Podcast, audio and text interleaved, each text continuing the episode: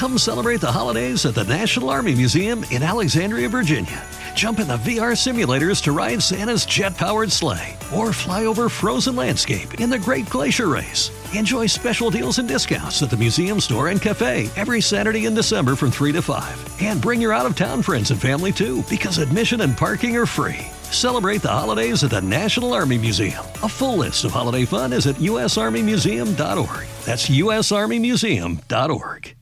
Este episodio llega a ustedes gracias a Huggies, Mustela, Amadita Laboratorio Clínico, BioOil y Purex Baby.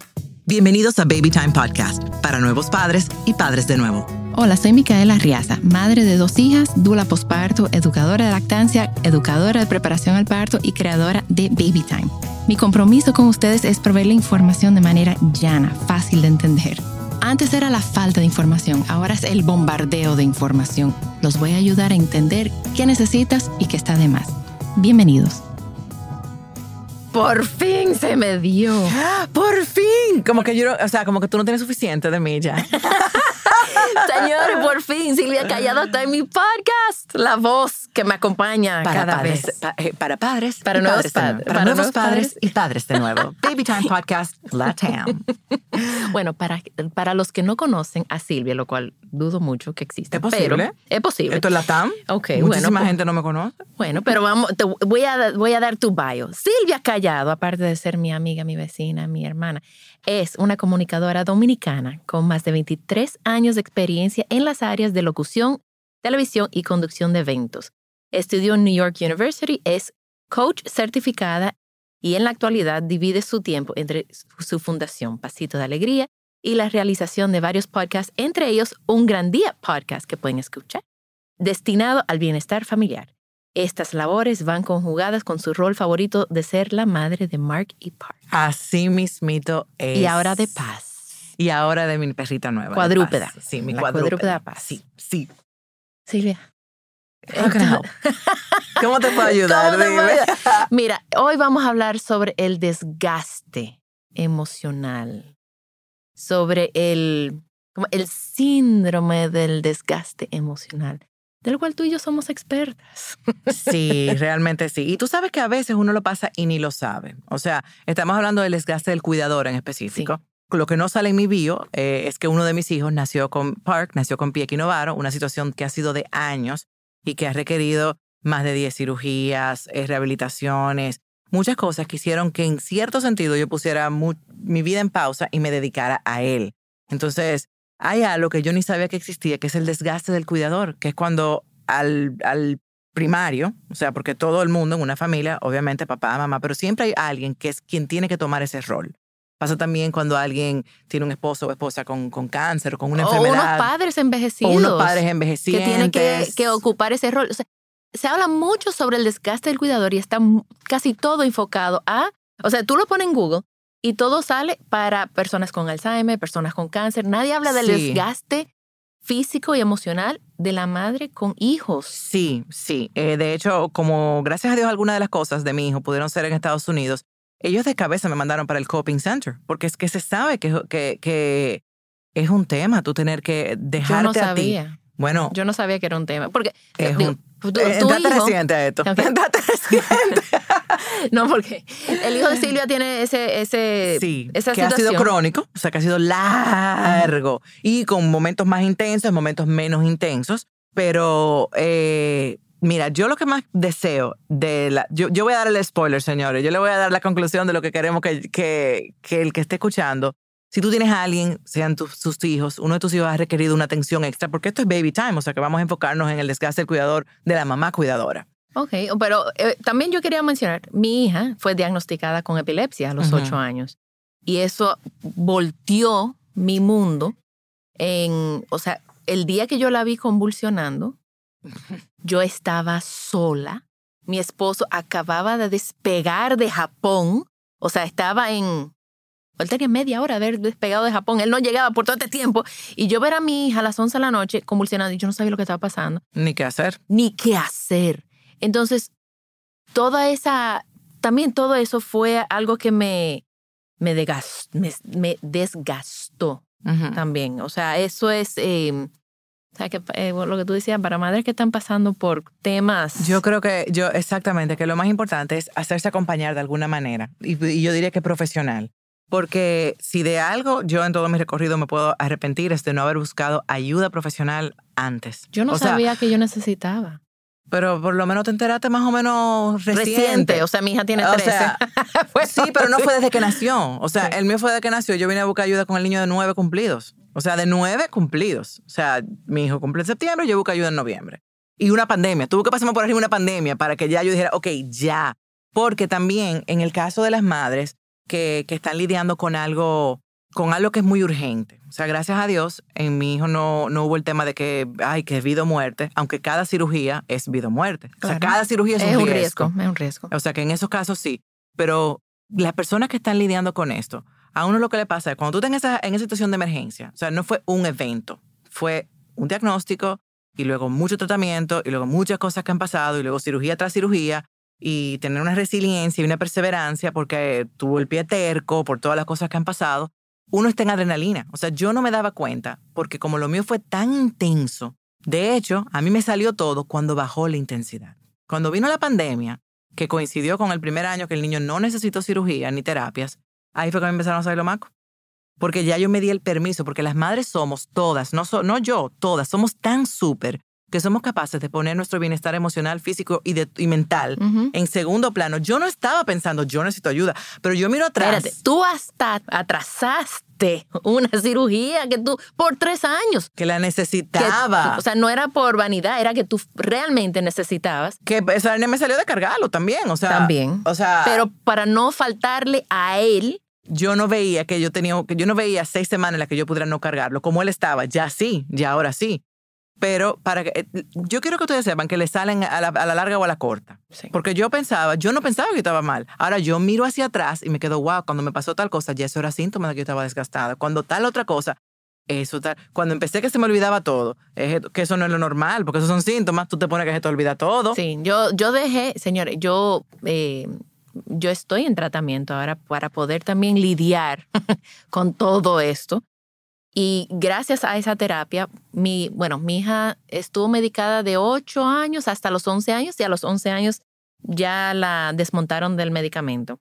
Pero mi hija eh, está... Tuvo una infancia relativamente normal, aparte sí, de eso. Sí, totalmente. O sea, hay madres, es lo que te digo, que totalmente. el autismo, que es una cosa, un compromiso no. diario. Es un compromiso y esa madre se va a desgastar. Esa madre necesita un acompañamiento terapéutico. Y necesita vías de escape. Sí. Porque ayer justamente yo almorzaba con alguien que me, de- que me decía, eh, un saludo a Mariluz si está escuchando, que me decía, lo que yo más admiro de ti es que aunque te entregaste al proceso de tu hijo, siempre tuviste una vida. O sea, que me esforcé en tener, o sea, vamos a construir una casa, vamos a hacer esto, o sea, pu- puse muchos de mis planes personales en pausa, pero muchos otros los realicé. O sea, sí seguí teniendo una vida, sí seguí saliendo con amigos cuando se podía. Eh, sí, sí hicimos cosas en pareja. Te fuiste sí. de viaje Sí, sí, sí, o sea, con tu pareja. o me sea, lo, pero mm, difícil lograrlo, pero eh, algo en mí, no sé si fue intuición o, o me rodeé del círculo adecuado, hizo no, yo tengo que sacar, porque si no tú te vuelves loca, tú tienes que tener una vía de escape, si eres deportista el deporte, si es lo que sea. O sea, si uno siente culpa con un hijo que no tiene ninguna situación, con un hijo con una situación es hasta peor. O sea, de hecho, cuando yo inicié eh, terapia, la persona a la que fui, la primera persona que me dijo que en mi caso ya había, ya, ya o sea, el, el síndrome del de desgaste del cuidador, ya yo pasé al otro nivel, que ya era que eso había sido un trauma. Ya yo tenía estrés postraumático. En- Desorden de estrés postraumático. PTSD por sus siglas en inglés. Esa persona me dijo, que yo le comenté de mi Eren, le dije, pero es que no puedo, porque él me necesita, porque yo tengo que cargarlo, porque hay que tenemos terapia, porque él está con un andador, porque cuando me desmonto en Blue Mall yo tengo que llevarlo eh, eh, a caballito hasta el ascensor, porque esto, por lo otro. Y me dijo que yo estaba sufriendo de lealtades invisibles, que eso era como que yo estaba renegando de mi salud porque él no tenía salud. O sea, que, que era inconsciente. O sea, que le pasa, le pasa al venezolano que ha emigrado, que se siente mal de comerse un filete pensando en que su familia está pasando, de ham- Ujú. pasando hambre. Pero dejar él de comerse eso no hace, no alimenta a su familia. No lo aunque, ayuda. aunque uno entiende. Entonces, a mejor las madres con niños que tienen alguna situación, a veces dejan de ir a sus médicos, dejan de atender a, su- a sus cosas de ellas, o sea, ginecólogo, llámalo lo que tú Y quieras. si nosotras porque no tú dices, si bien, él no tiene salud, yo no quiero, yo no merezco salud. Claro, ah, eso es algo muy inconsciente. Y si nosotras no estamos bien, Nadie va a estar bien. nadie va a estar bien. Entonces, nosotras no podemos darle el apoyo que ese niño necesita. Y ese niño no necesita una madre desgastada. No, es que tú ni siquiera... Ni tu sea, pareja necesita una pareja desgastada. No, O sea, no, no. Yo creo que una de las grandes lecciones de este año para mí ha sido eso, que si tú no estás bien, si mamá no está bien, nadie está bien. O sea que es, ni siquiera es egoísta tú tener autocuidado. Es más bien al revés. Para tú quererlos más a ellos y estar presente para elos, tú debes tener para cuidado contigo sobrevivir. mismo. Tú debes eh, hacer todo en tu, en tu poder para tú estar presente para ese futuro. Esa era otra cosa. Yo no me quería operar pensando que si me moría, que si el niño, que si mejor yo me aguantaba mi dolor porque me daba miedo dejarlo. Ah, pero si yo seguía en esa mentalidad, Tú sabes que vida de, eh, modo mamá. de modo mamá habla mucho de que nunca, la madre nunca saca tiempo para ella hasta que llega la enfermedad. Y de repente aparece... Literal. Y de repente aparece todo el tiempo, aparece quién te cuida a los muchachos, quién te los lleva, quién te los traiga, porque hay una enfermedad. Entonces nosotras tenemos que dejarnos de, Sí, de, de pendejadas, de de podcast, dilo. pendejadas, de decir, no, yo no hay tiempo para mí. No, No, hay tiempo para yo O ir al sea, gimnasio, no hay tiempo para juntarme con mis amigas, no hay tiempo para yo ir al doctor porque mis hijos. No, es que si tú no lo haces, no va a haber tiempo Para nada. para O sea, tus hijos. Yo tuve que explotar, mental y físicamente incluso, para ir al médico, ir al terapeuta. O sea, tuve que llegar a un punto, y tuvo que venir una pandemia. O sea, tuvo que también pasar un Sí. evento global que nos traumatizó a todos, porque ha sido, le llaman, ¿cómo es que se llama? Eh, Tiene un nombre ya científico. eh, fatiga pandémica. Le llaman así. O sea, es algo que todos tenemos, que es que estamos en buen dominicano.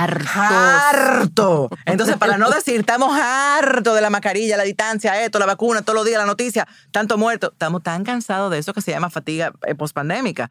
Y todos lo tenemos. O sea, es una cosa global. No me salga nadie con que, ay, a mí no me afectó en nada. Ah, cierto, a usted sí le afectó.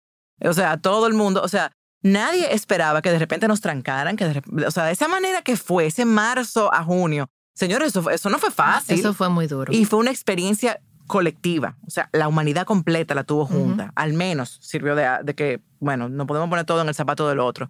Pero eso no es fácil. Entonces, las personas que estaban tal vez teniendo un tema extremo, eso terminó de... de- de- a mí me detonar. terminó de... O sea, si yo estaba parada en el precipicio, eso fue lo que me terminó ya Ujú, de, de empujar. de empujar a caerme. Ojo con la mamá que está muy ocupada y que está montada en un tren de adrenalina. Si tú eres amiga de una de esas, fulana, tú estás yendo tu chequeo, tú crees que tú necesitas un espacio psicoterapéutico para hablar de tus cosas. Yo estoy aquí, tú quieres hablar conmigo o algo así. Porque cuando nos tocan cosas que son intensas, que no es de que un evento, medicación y después una... vel- No.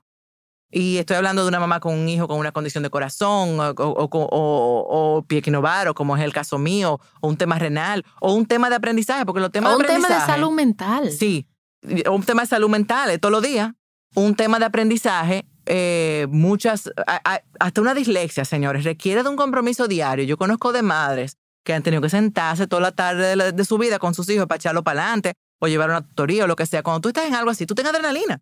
Tú no estás pensando en que, ¿estaré yo bien? Tú estás, ok, tenemos que resolver, ¿qué es lo que tiene? Tenemos que sanar, tenemos que- Pero el tema es que llega un punto que ya tu cuerpo se acostumbra a esa adrenalina, que fue lo que a mí me pasó. Ujú. Ya tu amigdala está todo el tiempo produciendo de una manera, esperando que, que el otro, que el zapato caiga, como dicen. Y no, eso no es forma de vivir, eso deteriora, eso corroe. Eh, vamos a bajar las revoluciones y vamos a, a tratar de, de maternar de una forma más relajada, recordando que esto es real, que es que existe el desgaste del cuidador. Y si tú sientes que tú tienes síntomas, Yo, vamos a hablar de eso, pero vamos a hablar de eso en el próximo episodio. O sea, que Ok. sigan escuchando.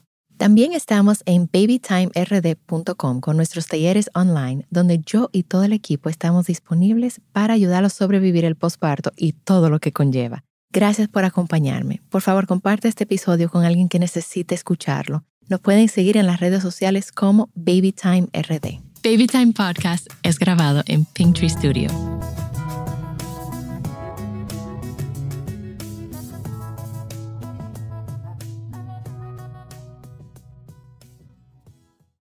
Add sparkle to your holidays with Boone & Sons Jewelers. A burst of color for festive holiday occasions and unique gifts they'll treasure forever. Boone & Sons Jewelers in Chevy Chase, DC and McLean and virtual shopping experiences by appointment at booneandsons.com.